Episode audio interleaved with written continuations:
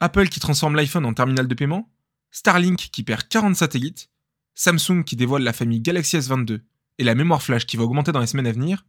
Bonjour à tous, c'est Nathan et bienvenue dans la capsule de Plug and Play pour votre résumé de l'actualité tech de la semaine en moins de 10 minutes.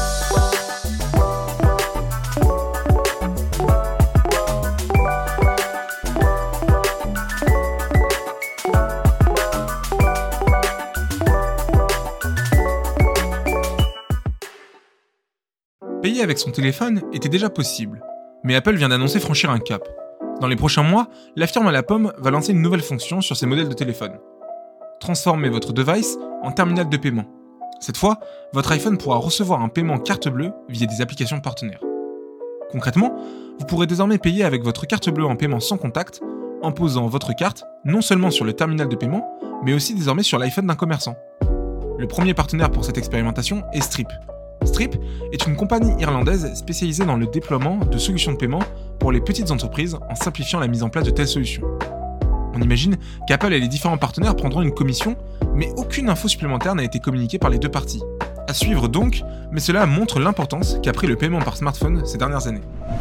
Autre dossier chaud de la semaine, c'est l'annonce de Starlink, une des sociétés d'Elon Musk spécialisée dans l'Internet par satellite, de la perte de 40 de ses appareils.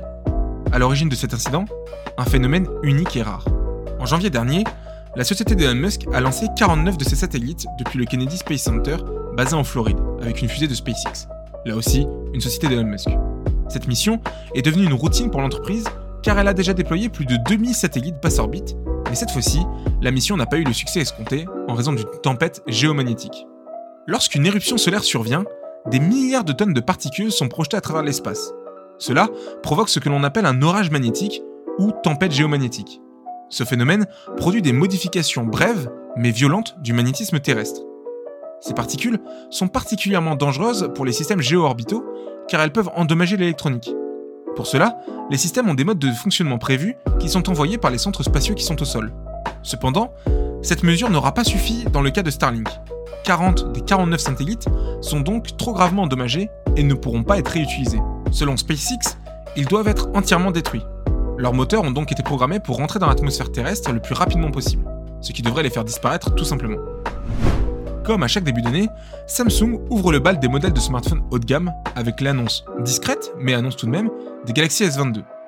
Même si ces modèles avaient fuité sur la toile depuis plusieurs semaines, l'officialisation se faisait attendre. C'est désormais chose faite. Même si les ventes du Galaxy S21 ont été compliquées d'après Samsung, la recette change peu. Meilleur objectif photo, meilleur écran, meilleure connectivité, cette itération ne sera pas une révolution, mais cette mise à jour sera plaire aux fans de la marque sud-coréenne. Point notable de cette conférence, le Galaxy S22 Ultra. Le modèle le plus premium de la marque récupère une fonctionnalité clé de la série Note que Samsung avait pour habitude de lancer en fin d'été. La gamme Note avait connu un succès lors de son lancement en 2011. Ces modèles étaient dédiés aux phablettes, ou téléphones de grande diagonale. Or, depuis des années, la taille de nos écrans de smartphone n'ont cessé d'augmenter.